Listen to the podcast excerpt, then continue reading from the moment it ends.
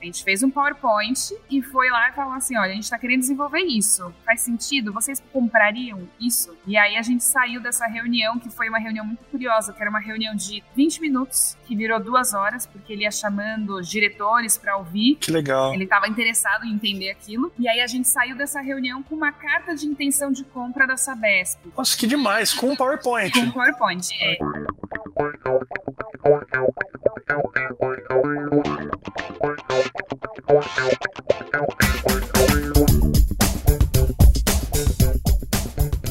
E aí, eu sou o Marcelo Leal e você está ouvindo mais um episódio do Ligando Ideias. O episódio de hoje é com a Marília Lara. Ela é CEO da Status For, uma startup muito legal que ajuda as distribuidoras de águas a recuperar vazamento, a identificar vazamento de água, desperdício, evitando desperdício de água e tal. Vocês vão entender melhor aqui no papo. É, fica aí que tá muito legal. Thank you.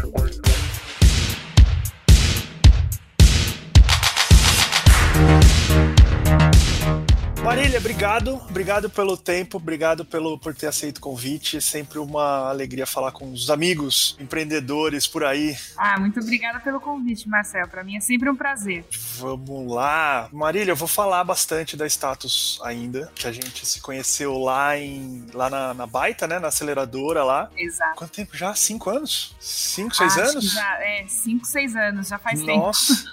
é, que foi na minha segunda passagem pela Baita lá. A gente já vai falar disso, mas antes eu queria falar um pouco de, de como pegou essa. Como é que você entrou nesse caminho empreendedorismo, do, do empreendedorismo aí, você e o Antônio, né? Vocês, uh, uh, como casal, resolveram empreender, que é, não é muito comum, né? É, não, a gente. ah, eu brinco que eu sou empreendedora desde criancinha. Então, eu nasci numa família de empreendedores, meus pais tinham empresa, né? E quando a gente estava trabalhando na empresa do meu pai, inclusive, é, eu e o Antônio, a gente sempre comentava assim, que a gente queria empreender, mas a gente queria trabalhar em algo que quanto melhor fosse, melhor faria. Essa era a, a grande, a grande ideia, o mote nosso, né? É, e aí a gente começou a pensar o que, que a gente poderia fazer que tivesse a ver com o nosso propósito enquanto pessoas, né? Então, de ter uma empresa que faz o melhor possível e do outro lado a gente é, conseguir ganhar dinheiro. Né? A ideia, a ideia era unir as duas coisas, né? E aí foi quando a gente desenvolveu um dispositivo tradicional para achar vazamento. Não vou falar da status, mas só para comentar um pouquinho da história, né? Então. Não, nós vamos falar bastante da status. Show.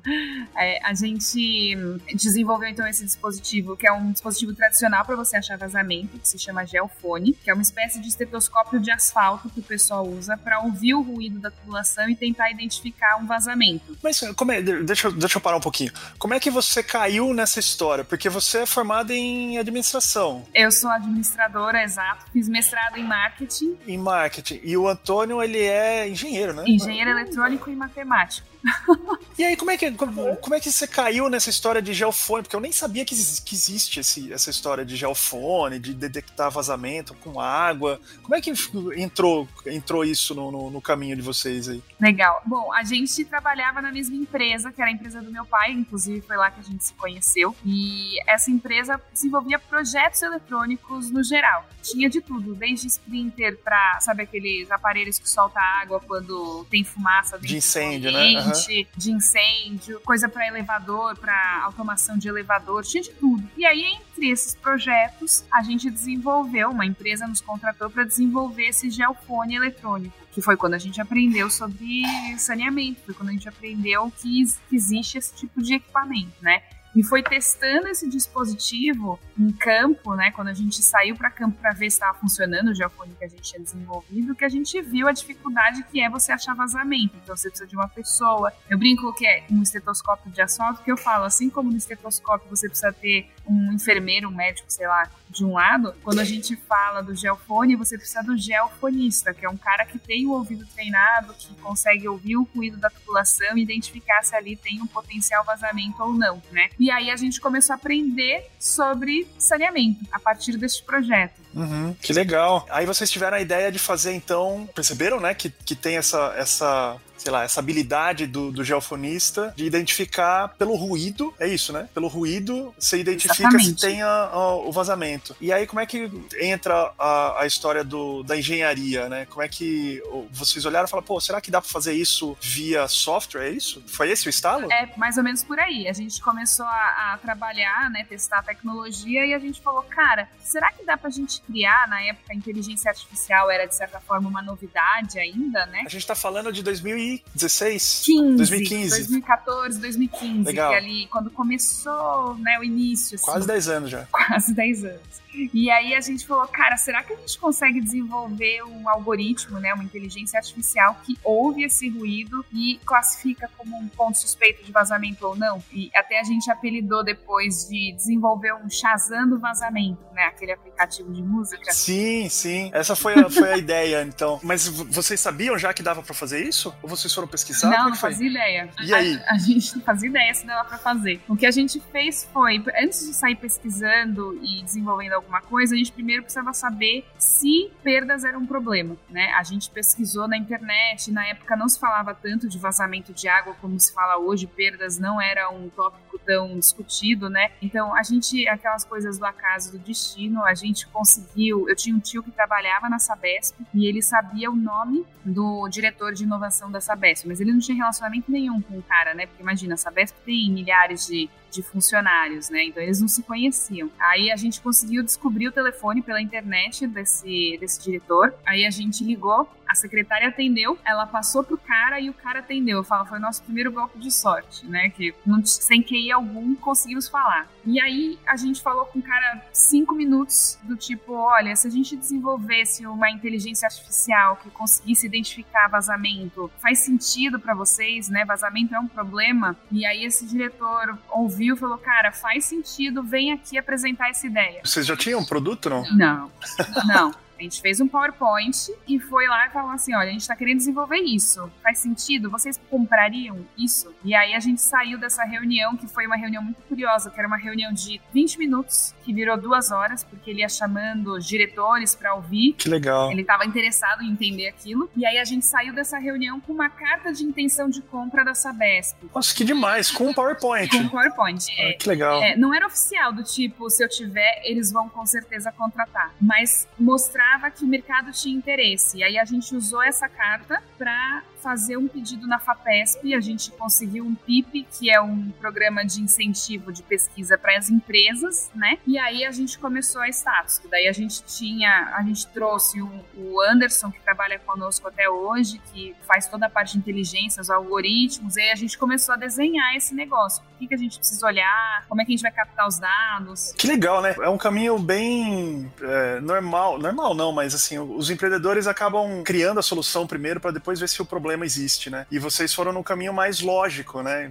Na verdade, foram caçar, ver se o problema existe de fato, né? Ver se o problema, se é uma dor mesmo do mercado, especialmente da Sabesp, imagino que, que o Sabesp e, e outras é, redes de, de, de tratamento de, de, água e tal, para ver se isso é uma dor de fato, né? E aí, putz, uma reunião de 20 minutos virou duas horas porque, né, chamou atenção ali. É, mas na verdade, né, Marcelo, a gente, antes da gente começar a empreender, a gente estudou muito. Então, a gente Imagina. leu sobre. É, a gente leu sobre startups, leu sobre as melhores estratégias. Então a gente foi meio que seguindo a cartinha. Vocês já estavam acelerados nessa época? Não, não. Não, foi, foi por conta. Você, vocês que começaram a estudar, ver como é que monta a startup, qual é a metodologia e tal. Exatamente. O que é uma startup, qual é a melhor metodologia, o que, que o pessoal do Vale do Silício e outros ambientes de tecnologia, de tecnologia e de inovação estavam fazendo e vamos tentar replicar aqui, né? Acho que, é claro, guardadas as devidas proporções, né, e as suas realidades, a gente tentou, de certa forma, acompanhar o que, o que fazia sentido, aprender com os erros dos outros, né?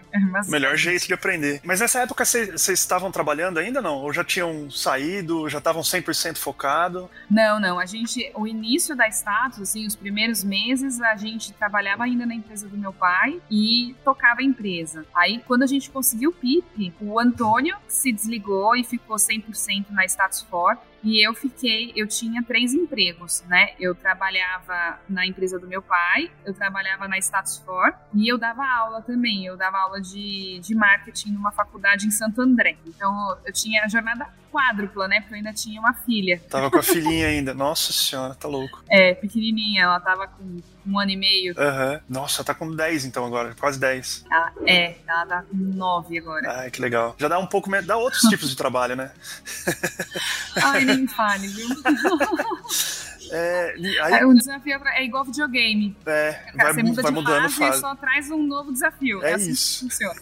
e aí, então, o Antônio ficou 100% focado e você virou 100% quando? Eu virei 100% em 2016 para 2017, né? Porque, bom, a gente estava em São Paulo, a gente se incubou primeiro no CETEC. Vocês estão em Sorocaba, né? Agora estamos em Sorocaba. Vocês são, vocês são de Sorocaba, né? O Antônio, é, eu não. Vocês estavam, mas vocês estavam morando eu lá? Eu sou de São Paulo. É, a gente morava em São Paulo, né? Ele foi para lá fazer faculdade, a gente se conheceu lá, ficou por lá. Aí a gente conseguiu se incubar no CIETEC, que é a incubadora da USP. Começamos a nossa trajetória em Sorocaba lá. ou em São Paulo? Em São Paulo, É. em São Paulo. Só que essas coisas, é muito engraçado essas coisas da vida, né? Um dia, a madrinha da minha mãe faleceu. E aí a gente foi pro enterro dela, estávamos lá, e daí começamos a conversar com o filho da madrinha da minha mãe, né? Que era uma tia que não era tão próxima e tal. Sim. E ele era do Parque Tecnológico de Sorocaba. E aí ele chegou e conversou com a gente, falou, cara, eu tô sabendo que vocês estão empreendendo nessa área de tecnologia e tal. Vocês não querem conhecer o Parque Tecnológico? Eu acho que pode fazer muito sentido para vocês. E aí a gente veio, conheceu a estrutura do parque. Na época o parque tava bombando, tava super bacana, tinha uma estrutura super legal e, e uma rede de apoio muito bacana. E aí a gente pensou, bom, eu tava grávida do segundo filho, né? A gente tem dois, a gente tem a Ana e o Vitor. É, a minha sogra, ela, durante o dia, ela não trabalha, então ela poderia me ajudar. Não sei se você tem filhos, Tenho, mas eu tenho dois. eu brinco. Ah, então. Eu brinco que o primeiro ano eles têm que pegar no tranco, né? Fica muito Sim. dodói, complicado, né? Porque vai pra escolinha, fica gripado. O segundo dói menos, Dói né? Você menos. sabe, pô, não vai morrer. Ele vai pegar uma gripe, mas não vai morrer. Fica tranquilo. Foi a- quando eu percebi que dói menos, foi a primeira vacina que eu dei no Vitor, que ele ficou com febre. E ao invés de eu ficar desesperada, precisando ir pro pediatra pra saber o que fazer, eu peguei o alívio, dei pra ele as gotinhas, Acabou, eu sabia né? como é que funcionava e deu tudo certo. É, facilita mesmo. Dói menos. Mas a gente, como a gente estava grávido, né, a gente falou, cara, é, lá em Sorocaba a gente tem um custo de vida menor, a gente tem uma qualidade de vida maior. Isso é demais aqui do interior, né? Exatamente. A gente tem uma rede de apoio, porque na época minha mãe trabalhava integral, então ela não conseguia me ajudar com, com as crianças, né? E tem um parque tecnológico bacana. E na época, isso é pré-pandemia, né? A gente fala, poxa, aqui em Sorocaba nós temos a UFSCar, tem a Unesp, tem a Facens, então a gente tem muitas faculdades que trariam mão de obra de qualidade com um preço menor do que o que a gente teria que pagar em São Paulo. Então a gente juntou tudo isso no caldeirão e falou: não, vamos para Sorocaba que vai fazer sentido para a família e para a empresa, né? E aí a gente veio para cá e se incubou no Parque Tecnológico de Sorocaba, né? E a Baita eu fui conhecer só em 2017, que a gente participou de um evento que eu falo também foi outra coisa que a- a- são as coisas do, do cosmos que a gente não sabe explicar, né? Existe uma feira do setor de saneamento que chama a SEMAI, que acontece todos os anos em uma cidade X do Brasil. É, então, já foi em Cuiabá, já foi em Foz do Iguaçu, já foi em tudo quanto é canto do Brasil. E naquele ano, em 2017, foi em Campinas. E Campinas está a 40 minutos de Sorocaba Facinho, né? né? Ah, Porque se fosse em qualquer outro lugar, a gente não iria, né? E naquele ano teve o primeiro desafio de startups para de saneamento que a SEMAI promoveu. Então a gente se inscreveu, a gente passou para participar do evento, então foram quatro dias, e esse, a história desse evento é bem interessante, porque um dos desafios que a Status tem, né, porque o que o pessoal fala no By the Book, você precisa entrevistar 50, 60 potenciais clientes para entender o que faz sentido, o que não faz Sim. sentido, para você modelar o negócio, né, e o produto, quer dizer Aham. a gente tem um cliente por cidade. porque Você está falando de distribuição de água, né? É um monopólio natural, né? É Sim. Eu conheço algumas cidades que tem mais de um é, de, de uma empresa que faz Jura? De água, mas é, mas são super exceções. Mas como é que você fala com esses caras? Você é uma startup sem grana, né? Você tá ali espremendo, então e, e ainda era uma época que as, as empresas de água hoje elas aprenderam a usar a internet e tal, mas na época eram bastante avessas essa coisa de fazer streaming, etc. Então como é que a gente vai chegar nesses caras? Na feira a gente entrou no meio de todo, tava todo mundo lá. E então a gente ia conversando com as pessoas e ia pegando o feedback deles e a gente ia mudando o produto no meio da conversa. Então a gente fez a nosso primeiro, a nossa primeira, como é que fala? Agora escapou a palavra. É a pivotada. Exato. A gente fez a pivotada em quatro dias fazendo a feira. Então, a gente começou com um dispositivo que ia ficar fixo no sistema, né, na, na no encanamento, para coletar ruído. E aí era um para um outro, era meio dando um intervalo de um hidrômetro. Aí a gente come, começou a conversar e o cara, não, mas ah, é fixo, mas aí a gente é muito caro. Não, mas não é fixo, você pode mudar e mudar de lugar. Você não entendeu? Eu falei de outro jeito e tal. Ah, mas Poxa, ah, não, a gente tem um jacaré que você acopla. Ah, mas jacaré, a gente tinha um jacaré de. Ah, nossa, se você não tem vergonha do seu primeiro protótipo, é porque Exato, você demorou muito Exatamente. o nosso era um, um, jacarezinho de chupeta de bateria, sabe? Sim, sim. Eu brinco que era um pterodáctilo, porque a gente colocou uma caixinha em cima, ele ficou um, ficou um bichinho. É, e aí você plugava ele, mordiscava a tubulação. Ah, mas as minhas caixas de, de onde tem o hidrômetro, elas são apertadas, isso daí não vai caber. Não, mas é que a gente também tem um caninho que você acopla e daí você... Na hora, vai e assim inventando assim na hora ali, né? Vamos pensando juntos ali. Então, a gente saiu de lá com o desenho, um proto-protótipo do que faria sentido para o mercado né? E aí começamos a trabalhar em cima disso, e foi de lá que vieram as primeiras. Eu brinco que foi um, chute no bumbum, que até então a gente estava ali, tranquilo, ganhando dinheiro da FAPESP e tal, indo devagarinho. Vocês estavam sem cliente nessa fase? Zero cliente. A nossa primeira nota fiscal foi em dezembro de 17. Hum, então vocês passaram o PIP desenvolvendo produto, basicamente, sem cliente. É, porque qual que era o grande desafio, né? Não existe, não existia até então nenhuma base de dados de ruído de tubulação no mundo. Não tinha onde eu comprar para eu poder criar. Sim, acho que ninguém gravava, ninguém pensava em gravar isso, né? Era tudo dependente do Exato. geofonista. Exato. E hoje eu tenho orgulho de dizer, a Status é a maior base de ruídos de tubulação do mundo. Nós temos mais de 3 milhões de amostras. Que demais. De ruído de tubulação. É. E, e tudo isso suado, sangue, suor e muitas lágrimas dos, dos clientes, né? É. Eu lembro que no comecinho o pessoal perguntava quantas amostras você tem? Aí eu falava um número bem grande. Eu falava, nossa, a gente já tem quase mil. tinha centenas, sei lá, 200 uhum. amostras. Ah, não, mas é, é melhor que zero, né, Marília? Exatamente. ninguém tinha. E ninguém tinha, e a gente tinha que criar isso. A gente também teve um outro passo que foi muito importante. É, a gente estava tentando fazer com a empresa de água aqui de Sorocaba, mas estava muito difícil por ser uma empresa pública esse tipo de parceria, e na época você não tinha é, instrumento jurídico pudesse apoiar. Hoje, por exemplo, a gente tem um projeto com a Sanepar, que é o Sanepar Startup, que é de desenvolvimento de produto e etc., que, que tem todo o jurídico jurídico que te deixa, que deixa a empresa pública dar dinheiro para uma startup, por exemplo, para desenvolver um projeto de inovação e se não der certo, ok, a gente tentou e isso não é um problema. Naquela época não existia nenhum tipo de instrumento para isso. Nossa, que legal isso. É, toda, todo, toda a verba, toda, sei lá, toda empresa pública pode fazer isso, é isso? É, a gente tem lá na, no, no, na Lei Geral das Startups, agora tem uma parte que fala que você pode, é, que as empresas públicas podem colocar dinheiro dentro de startups, né, de investir em projetos de inovação que tenham risco. É meio que um fundo perdido, assim. É, é, é mais para tentar ver se a gente começa a fomentar inovação para as empresas públicas, porque é um mercado complexo de trabalhar, e eu posso dizer isso sentada imagino, na da frente. Imagino, deve ter é. uma burocracia do cão, né? É, é bem complicado. Burocracia, legislação e tal. E aí aqui em Sorocaba a gente tava com muita dificuldade de, mesmo de graça, a gente falava, cara, não precisa me pagar nada, eu só quero o seu campo, eu só quero o seu conhecimento, quero conversar com você, a gente não tava conseguindo. E aí a gente um dia teve a ideia a feliz ideia de bater na porta da Águas de Votorantim, que é uma empresa privada, uma distribuição privada de água ao lado aqui de Sorocaba. Pra você ter uma ideia, é praticamente conurbado, assim, você não consegue perceber quando você sai de Sorocaba e entra em Votorantim, você não é da cidade, né? E os caras acharam interessante o speech e abriram as portas. Então a gente começou. Eu lembro que era muito engraçado, né? No começo, é, o pessoal da água ligava pra gente e dizia: Olha, achamos um vazamento na rua tal, número tal, corre.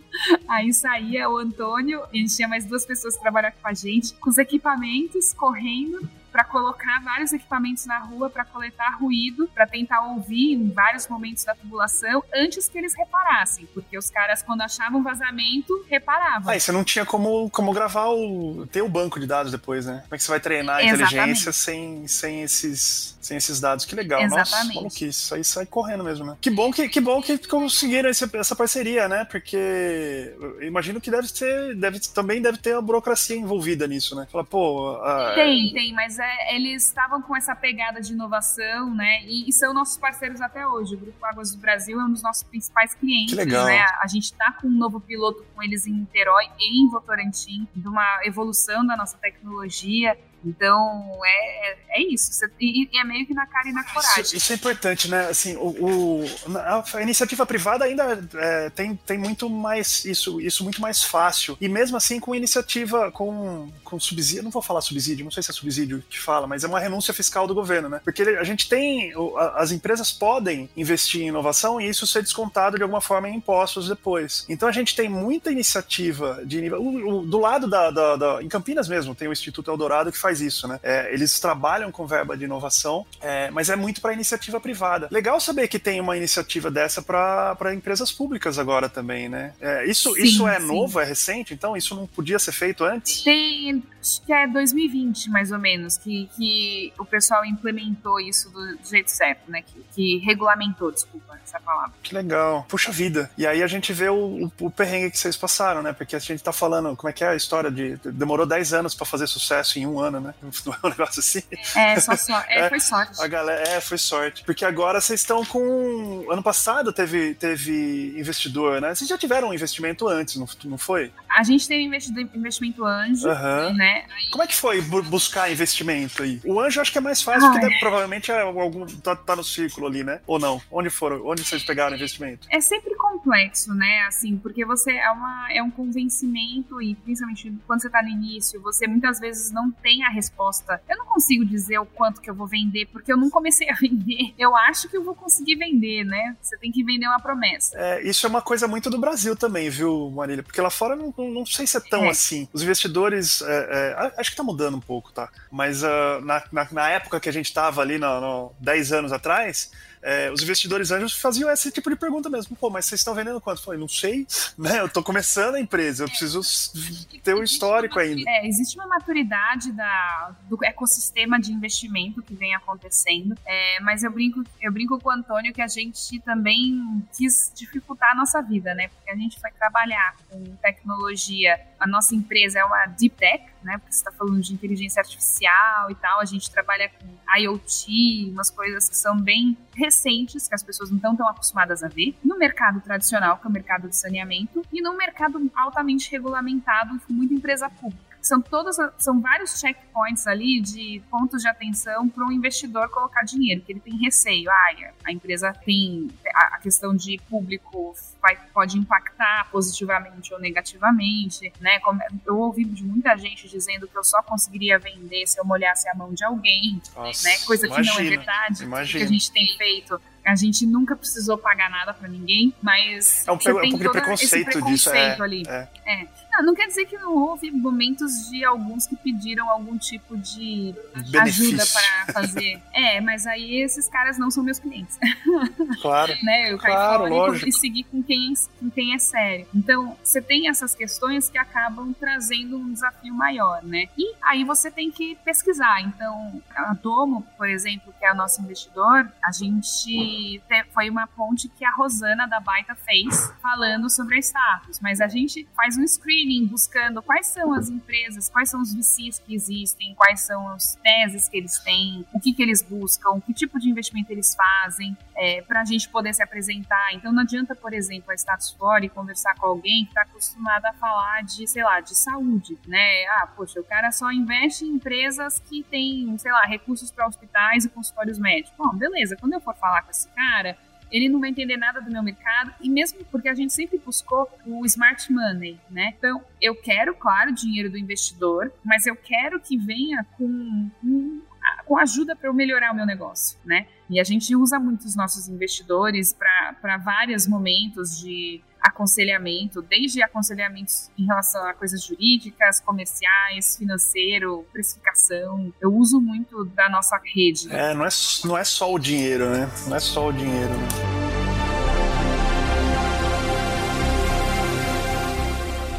E eu quis puxar exatamente essa parte de, de, de, investidor, porque parece quando a gente vê as notícias, né? Ah, o startup recebe X milhões de aporte. Parece que foi alguém lá com uma marinha de dinheiro e falou: oh, vocês estão precisando de dinheiro aí? Batendo na porta da, da, da startup, né? É. E é, é, muito longe disso, a realidade é muito longe disso, né? Às vezes demora um ano, dois anos para ter uma negociação que faça sentido para os dois lados. E se você tem uma pandemia no meio, então? Então, e aí eu ia perguntar disso: como é que foi nessa, nessa pandemia? Porque vocês estão na rua, né? Como é que foi nesse, é. nesse primeiro ano aí de, de, de pandemia? O segundo Horrível. acho que deve ter sido um pouco menos complicado. Mas me conta um pouco como é que vocês passaram por isso. Abraçamos o fundo do poço, quase morremos e estamos nos recuperando. O que aconteceu? É o que você falou, meu produto até então era um produto de rua e não só isso, né? Até 2019 eu brinco que a gente estava na prateleira da mandinga, né? Eu falo isso porque uma vez um cliente me ligou e ele falou assim, ele era baiano. Marília, eu já tentei tecnologia A, já tentei tecnologia B, agora eu vou tentar status quo. Eu falei, nossa, né? O cara já mandou pra Iemanjá, já, já chamou Exu, já, já fez de tudo. Tá botando agora toda a resposta na status quo agora. Vamos tentar esse troço, né? A gente já conseguiu, graças a Deus, o nosso muito trabalho e muito esforço, a gente já saiu da prateleira da Mandinga para tecnologias viáveis, né? Então, tanto é que a gente saiu esses dias no portal G1, que legal. o pessoal de Franca, né, da Sabesp, falando dos resultados, não sei o que. Então, assim, já é uma empresa que o pessoal confia que tem tecnologia. Tá, conta só um pouquinho do produto, porque assim, a gente tá falando, ah, você tá na rua e eu não sei se ficou claro o que que é exatamente o produto, o que que é o, o, o, aparelho que vocês desenvolveram aí. A gente tem duas soluções. Então, eu vou fazer um passinho para trás, tá? O que, que é o gestor de perdas, né? Existe essa figura dentro das empresas de água. É um cara capacitado, engenheiro geralmente, com capacitação na área de saneamento, que sabe exatamente o que precisa ser feito, mas tá, se sente cego, né? Ele tá ali olhando o sistema de distribuição de água, ele precisa reduzir as perdas, ele muitas vezes tem a cidade separada em setores, então ele sabe que determinado reservatório abastece um setor A da cidade, o outro abastece o setor B, ele tem algumas informações que ele consegue coletar de campo. Geralmente essas informações não são muito críveis, né? Às vezes o equipamento está quebrado, ou ele está desbalanceado, qualquer coisa assim. Então ele tem dificuldade de tomar as decisões, mas vai.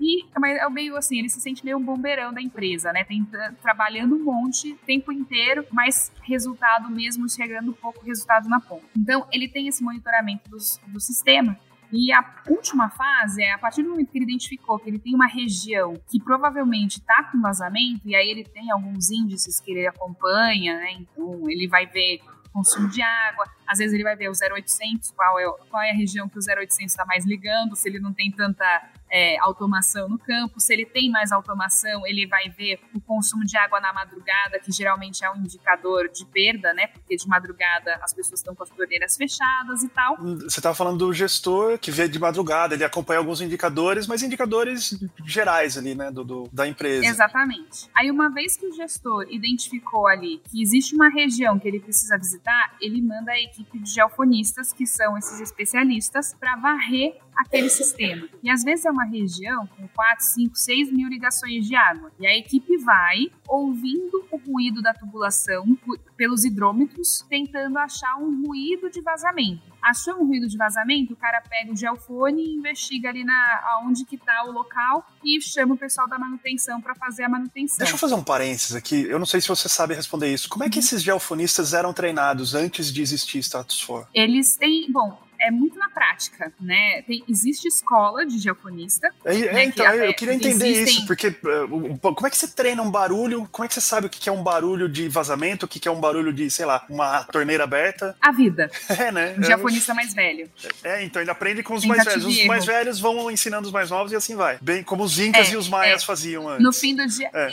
Exatamente, no fim do dia é isso. Existe até algumas escolas que fazem a certificação, porque você tem a, a BEND, que é a, a, as, são as normas de geofonamento e tal. Então você tem a Band 1, a Band 2 e a Band 3, que daí vai dando a senioridade daquele cara, né? Então, a Band 1 é o cara que está início de carreira, a Band 2 geralmente ele já começa até ser gestor de outros geofonistas e tal, tem ali uma, umas certificações, né? Mas é no fim do dia é experiência, é sola de sapato gasta na rua. Sim. E aí vai essa equipe para campo com um mapa da rede, aquele guia quatro rodas e uma marca-texto, marcando as ruas pelas quais eles passaram para geofonar. Isso, a gente, a gente não tá falando de, da década de 80, né? A gente tá falando de poucos anos atrás, né? Não, a gente tá falando de 2023, ainda é assim, Caramba. tradicional. Caramba. E na, nas, nas cidades pequenas, imagino que é assim mesmo. Nossa. Sim, não, tem de, de tudo.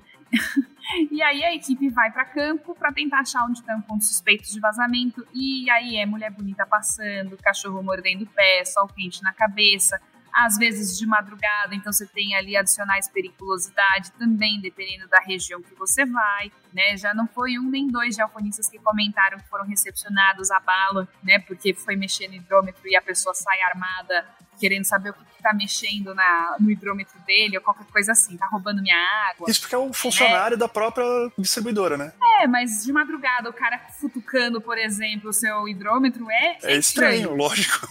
Então é complicado, é, não é uma profissão fácil. Os caras são super guerreiros. E daí esses caras vão, acham os pontos suspeitos, corrigem os pontos né, de vazamento, e aí, teoricamente, você vê uma melhora naquele setor. Só que o que o pessoal vê, que a melhora não é no mesmo impacto que eles gostariam. Daí a Status começou trabalhando nesse last mile, que foi desenvolvendo essa tecnologia de ouvido biônico, porque não adianta, a, as pessoas cansam. Então, né, às vezes você tá feliz, às vezes você tá triste. Barulho barulho na rua, tem um monte de coisa que influencia no, no, no, nessa escuta, imagina. Exatamente, exatamente. E daí a inteligência artificial vem para melhorar esse processo. Então, a priori, o, o, gestor ele manda uma pessoa que pode ser eu, pode ser você, para fazer esse para fazer essa varredura que a gente chama, não é o geofonamento. Não precisa ser uma pessoa extremamente treinada ali. Exatamente. Essa peneirada a gente reduz a necessidade do geofonista estar em 100% do campo para 3 a 4%. Então, quando ele vai para campo, ele vai com o ouvido descansado, nos melhores momentos, visita mais de uma vez aquele determinada região para ter certeza de que o vazamento existe ou não, né? Porque às vezes existem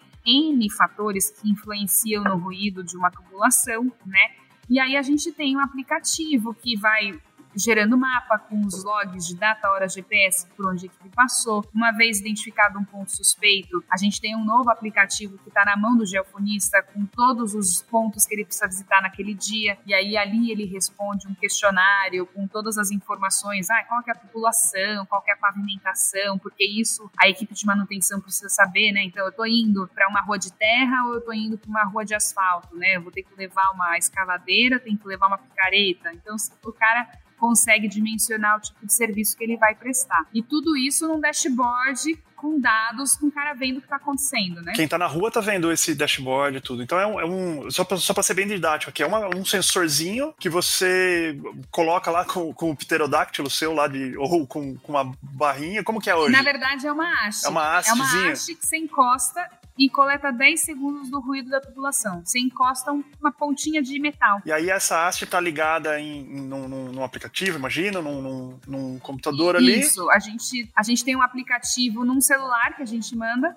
e o celular coleta esse dado e manda para a nuvem. Daí na nuvem a gente tem o nosso algoritmo que vai identificar ali o que está acontecendo. Trata todo esse dado aí. E aí quem está ali na, na, na frente do, do hidrômetro já pode ver se tem um vazamento, se é suspeito, se não é e tal, né? É, a gente pede até 8 horas pra gente dizer se tem um vazamento ou não. Uhum. Por quê? Porque a gente tem uma série de filtros que passam aqui e existe um filtro final é, que a, passa em 1% das amostras vão passar nesse filtro final, que são humanos. A gente tem hoje três geofonistas que fazem análise de áudio aqui pra gente. Uhum. Ah, que legal. Né? Pra fazer o, o, a peneira fina. Porque o que acontece? A gente, a gente se baseou até num, numa experiência do Google, um case do Google, que eles fizeram um algoritmo para identificar gatos em fotos, né? E os engenheiros estavam super felizes que em 70% das vezes o software conseguia identificar o gato na foto, né? Mas meu filho, com 3 anos de idade, conseguia em 100% das vezes. Né? Uhum. Então,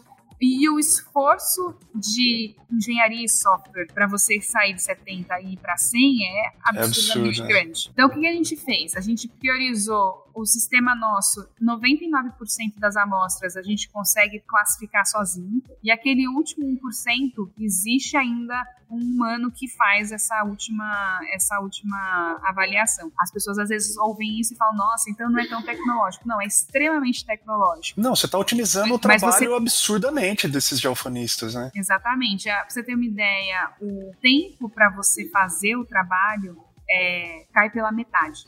Né? Então você vai fazer o dobro de, de lugares utilizando a nossa tecnologia. Metade do tempo de menos gasto de água, menos desperdício de água, né? Exato, exato é um absurdo. E aí a gente tava, bom, agora acho que ficou claro que tá todo mundo na rua. Como é que foi esse primeiro ano de pandemia e primeiro, segundo ano de pandemia e com todo mundo dentro de casa? Foi perder 70% do seu faturamento. foi isso. Tristeza. A gente teve muita dificuldade porque os clientes pediram para pausar os contratos porque a gente estava com um evento de força maior, então não tinha todos os contratos prevêem que numa questão de força maior ele pode pausar os contratos.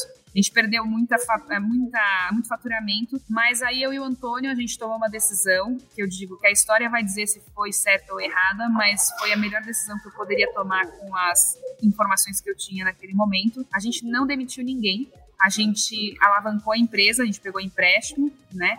mantivemos as pessoas aqui e a gente usou 2020 para refazer ou reimplementar o sistema com várias melhorias que os clientes já vinham trazendo. Pegou os feedbacks, putz, que legal. E aí, 2021 a gente voltou e de 2021 até hoje a gente vem crescendo cerca de 16% ao trimestre. O dispositivo, né, a solução tem sido cada vez mais adotado pelas empresas de água e faz muito sentido para as empresas o, a tecnologia que a gente oferece. Claro. Então a gente conseguiu recuperar os patamares pré-2020, mas doeu, né? A gente ainda está meio com o joelho ralado. A gente não, não tem certeza, né? E aí o empreendedorismo é isso mesmo, né? Assim, a gente trabalha com a informação que tem e acredita no potencial da equipe, né? Porque no fim do dia você não demitiu ninguém, você acreditou na, na equipe ali. Parabéns, Marília, parabéns mesmo. Parabéns para vocês equipe dois. acreditou na gente também, né? Sim. Porque poderiam ter botado currículo na para achar outro, outra coisa e ficaram aqui. Vocês estão com quantos funcionários hoje? Hoje somos em 20 pessoas. Que legal. Muito legal. É. E aí, Marcel, só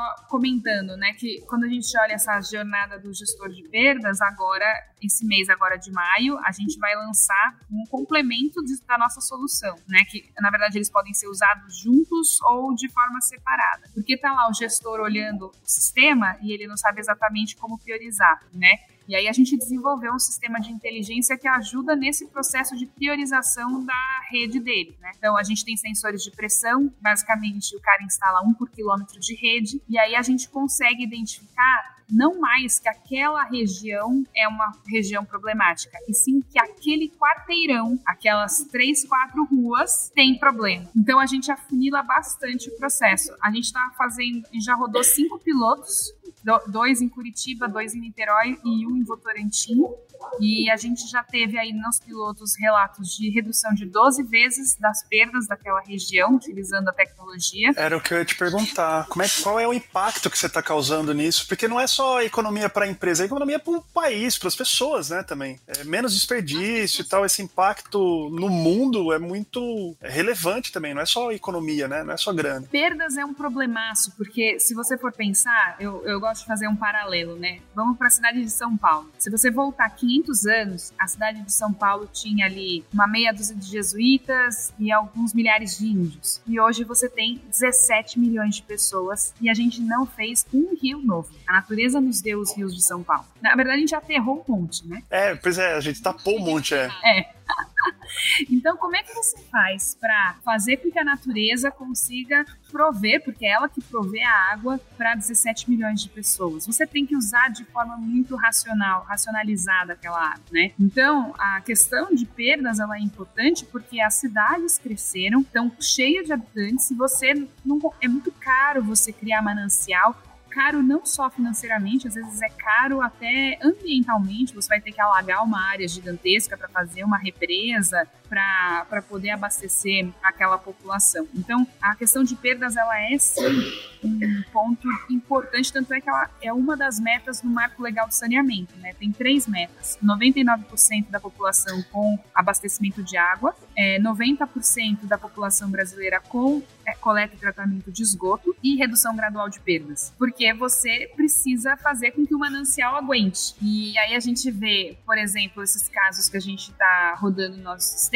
quando você reduz em 12 vezes as perdas daquela região, é água que você está mantendo no manancial para abastecer mais gente ou para ficar ali, né, para o momento de seca. É, exato. E você está atuando muito forte no, no, no, desperdício mesmo, né, Marília? A gente tem, tem essa noção de que, putz, eu vou, vou usar minha mangueira na calçada ali e tal. Isso é um desperdício para varrer a calçada, né? Isso é, é, é, óbvio que é um desperdício, mas a, as empresas utilizam muito mais água que isso. E quando você mata esse desperdício antes de chegar até na empresa, né, sobra mais, mais água para todo mundo depois. É, hoje o Brasil perde 40% da água durante sua distribuição, na média. Imagina. Pra você ter uma ideia, se a gente economizasse 20% do que a gente perde, já seria água suficiente para abastecer os 35 milhões de brasileiros que hoje não têm acesso à água potável. Você tem solução para as empresas também? Eu falei, comentei aqui das empresas, mas você tem hoje mais produtos que só o, o sensorzinho, né? A gente tem a parte de, de varredura final e a gente tem essa parte de análise do sistema como um todo, né? Ainda estamos bastante focados no saneamento. Existe uma é, ali, vamos dizer, uma paquera para a gente, de repente, abrir um pouco o mercado para trabalhar com indústrias ou condomínios, alguma coisa assim, mas ainda, ainda é algo a ser, a ser construído, né? São pessoas diferentes, são necessidades diferentes, então tem que ser pensado com muito cuidado. É, porque eu imagino que deve ter grandes empresas aí que buscam, né, um, um, evitar desperdício de água ali, sei lá, uma Coca-Cola da vida, que tem um, um, parque gigante. Deve ser interessante também para essas empresas falar, pô, de repente eu tenho algum vazamento aqui, vou gastar menos e tal. A gente conversou com algumas, mas a indústria no geral, ela é uma grande consumidora de água, mas ela não é uma grande perdedora de água. Ah, é? É que o processo, é, por exemplo, você vai falar a cerveja, 95% é água, né? Então, o shampoo também, 90% do shampoo é água. Então, existe assim, eles consomem muita água, mas a perda mesmo, eles têm perda pouquíssima, é 2% de perda, porque é matéria-prima deles, uhum. né? Então a dor acaba sendo diferente. Eles usam mais racionalmente do que a gente, é isso. Acho que sempre tem como melhorar, né? Então eles, eles têm outras estratégias de revisão do, do material que você vai usar, né? O invólucro, né? O plástico, a tampinha, é, ou você não precisa lavar tanto o tanque, ou qualquer coisa assim. Tem, tem outras coisas que são mais de operação do que a água pelo cano passando sendo perdida. Existem algumas oportunidades, mas que ainda não são, vamos dizer, não é uma, não é uma coisa que você pega essa tecnologia aplica ali e tá pronto. Tem um pouco de, de, de pesquisa para ser feita. Ah, legal. Marília, vou respeitar o nosso tempo aqui. Eu tava com medo de tomar muito seu tempo. É, deixa eu fazer uma última pergunta que eu tenho feito pra turma aqui. Quando você olha para trás, hoje, hoje com a status fora aí, dando super certo aí, e vai dar muito mais certo ainda, vocês vão crescer muito ainda, porque é uma necessidade do, não só do Brasil, é do mundo, né? Vocês já estão com um cliente internacional ainda, né? O, o paquete paquerando aí, não? Já, já temos um piloto rodando na Colômbia e paquerando alguns em Portugal. Pois é, então. É uma necessidade do mundo. A gente não pode desperdiçar água Sim. do jeito que a gente vinha, vem desperdiçando. Mas olhando para trás, Marília, você imaginava, imagino que não, que, que estaria na frente da, da Status For hoje. É, olhando para trás, você, você enxerga esses momentos que mudaram o, o foco do, do, seu direcionamento, quer dizer, os, os pontos, aquela história do, de ligar os pontos, né? do, do Steve Jobs. Você olhando para trás, você identifica esses momentos e fala, puta, aqui, eu tô aqui hoje porque nesse momento eu tomei essa decisão, naquele momento eu tomei outra decisão. Você consegue identificar esses momentos, esses dois, três momentos aí? Ah, eu diria que a, essa conversa com a Sabesp que eu comentei lá no início é um ponto de inflexão importante, que foi quando a gente viu que perdas eram um problema. A participar da SEMAI é, foi um outro ponto, porque a gente conseguiu é, ver que não é um problema só da Sabesp, que era um problema coletivo e que havia sim interesse nisso. Né? Acho que a, a, a gente ter aceito o investimento da Domo no ano passado também foi outro ponto de inflexão importante. Participar da Baita também foi importante por ter, por serem é, processos de amadurecimento né, da, da empresa e não faria nada diferente. Não, imagino que não, é. Todas as decisões que a gente tomou, a, e, e, inclusive na pandemia, a decisão de manter equipe para revisar projeto e tentar voltar forte é, em assim que a pandemia passasse, é, também não faria diferente, porque a alternativa eu acho que a gente teria fechado a status, né? Não teria, não teria outra, outra solução. Decisão difícil mesmo. Muito difícil. Hum, puxa vida. Maria, só, só eu acho que a gente não falou, deixa eu, deixa eu só deixar claro, a Baita é aceleradora, né? Uma aceleradora de Campinas. Sim. A gente tá falando Baita, Baita, Baita aqui, a galera tá, de repente ficou meio, meio voando aí, ficou meio aérea essa informação. A Baita é uma aceleradora de Campinas, uma aceleradora de startup de Campinas, da qual a Marília participou. Eu participei com a minha startup lá atrás, depois, mais pra frente também, retornei com uma outra iniciativa. Enfim, é um pessoal muito bacana que tem uh, ajudado muita gente ali na, no, no, ecossistema de, da, da região e do, do, Brasil como um todo também. É, preciso até convidar, convidar a turma também para bater um papo por aqui. Ah, ia ser super né? legal. É, Marília, obrigado, obrigado, parabéns pelo, pelo, pelo sucesso, uhum. que, que venham muito mais clientes Obrigada. aí e uma expansão internacional para status fora aí, tá bom? Amém. Obrigada, Marcel. Valeu.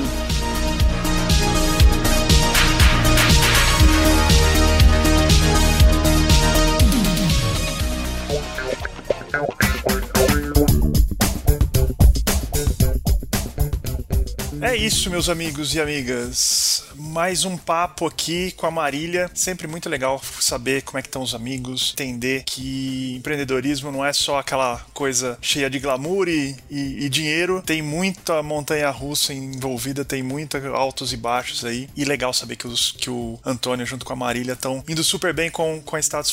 Procurem eles aí nas, nas redes sociais. É uma empresa que promete, na minha, na minha humilde opinião aqui, é uma, uma startup que vai tem muito espaço para crescer. Eles trabalham com uma, um bem que a gente não pode não pode desperdiçar, né? Enfim, espero que vocês tenham gostado. Como sempre, meus recadinhos aqui. Se você curtiu o papo, espalha aí a palavra, envia o seu esse episódio aí para aquele seu amigo que desperdiça água e ajuda a espalhar a palavra aí. Fechado? Um beijo para vocês e até o próximo episódio.